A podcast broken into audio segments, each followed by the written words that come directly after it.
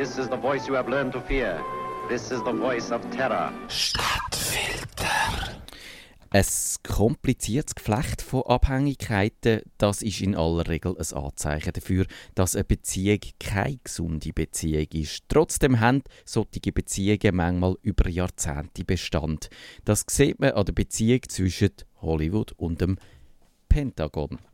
Hollywood, die amerikanische Traumfabrik, sie wäre eigentlich dazu da, zu unterhalten, aber auch kritisch zu beleuchten, was im Land und in der Welt so passiert.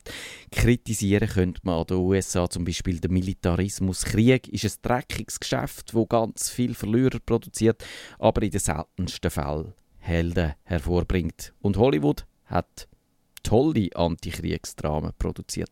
Dr. Strangelove, Full Metal Jacket, MASH oder Platoon. Dann gibt es aber auch haufenweise kriegsverherrlichende Filme. Pearl Harbor, The Sum of All Fears oder eben Top Gun. Der Streifen ist 19 1986 in die Kinos gekommen, produziert von Jerry Bruckheimer, der Mitglied von der Republikanischen Partei ist und die Wahlkämpfe von George W. Bush und John McCain unterstützt hat. Der Film hat nicht nur 344 Millionen eingespielt, er hat die Amerikaner auch ihres Vietnam-Trauma vergessen lassen.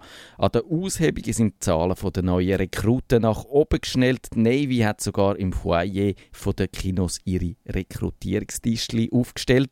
Top Gun ist der erste große PR-Erfolg für die Luftwaffe gewesen, hat der Stern geschrieben.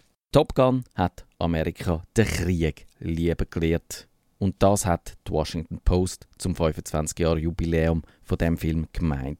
Das Pentagon hat den Film nach Kräften unterstützt. Für all die Kampfjets und Flugzeugträger hat das Verteidigungsministerium nur schlappe 1,8 Millionen Dollar in Rechnung gestellt. Für den Rabatt, wo die Steuerzahler möglich gemacht haben, hat das Militär natürlich eine Gegenleistung verlangt. Es hat das Drehbuch ganz genau angeschaut und dafür gesorgt, dass das Militär im besten Licht ansteht. Das Pentagon hat eine Abteilung, wo die ungesunde Beziehung zu Hollywood pflegt. Der Phil Stroop ist dort der Chef und der hat im Stern gesagt, Hollywood wird von uns Ausstattung, Know-how und Personal und wir wollen dafür von Hollywood ein Publikum. Und das Publikum sollte den gewünschten Eindruck vom Militär überkommen. Und dafür werden nicht nur Drehbücher vom Militär überarbeitet, auch wenn gefilmt wird, ist ein sogenannter Verbindungsoffizier anwesend. Der sagt dann zum Beispiel, dass ein Unteroffizier von der US-Armee einfach kein Geissenbärtli hat. Dann hat der Regisseur von dem Film die Wahl. Er kann seinem Schauspieler sagen, er soll sein Bärtli abrasieren oder sonst nimmt das Pentagon seine Panzer halt wieder mit heim. Aber natürlich geht es nicht nur um Kostümierung und Requisiten, auch der Plot muss dem Pentagon in Kram passen. Wenn sich ein Soldat daneben aufführt, dann bringt man das Drehbuch kaum so durch.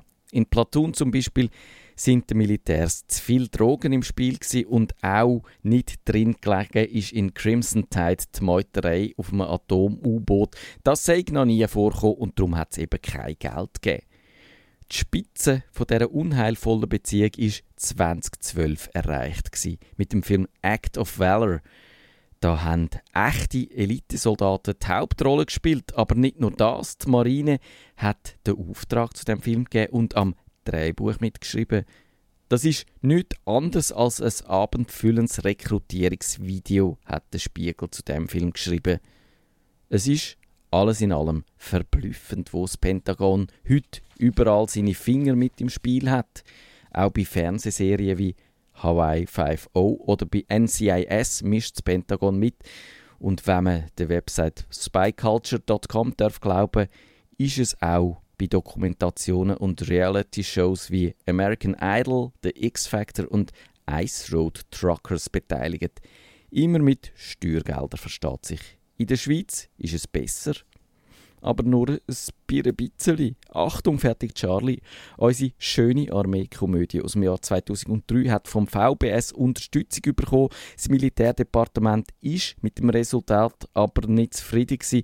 Der Nachfolger Achtung, fertig WK hat müssen ohne Unterstützung durchs VBS auskommen. Das hat es 20 Minuten gewusst. Zum einen ist im VBS die Viertelmillion Franken zu viel Geld gewesen. Und zum anderen hat die Armee das Drehbuch nicht gutiert. Ob es der Kunst geholfen hat, das weiß ich nicht, weil ich habe den Film leider auch zu Recherchezweck nicht mögen schauen.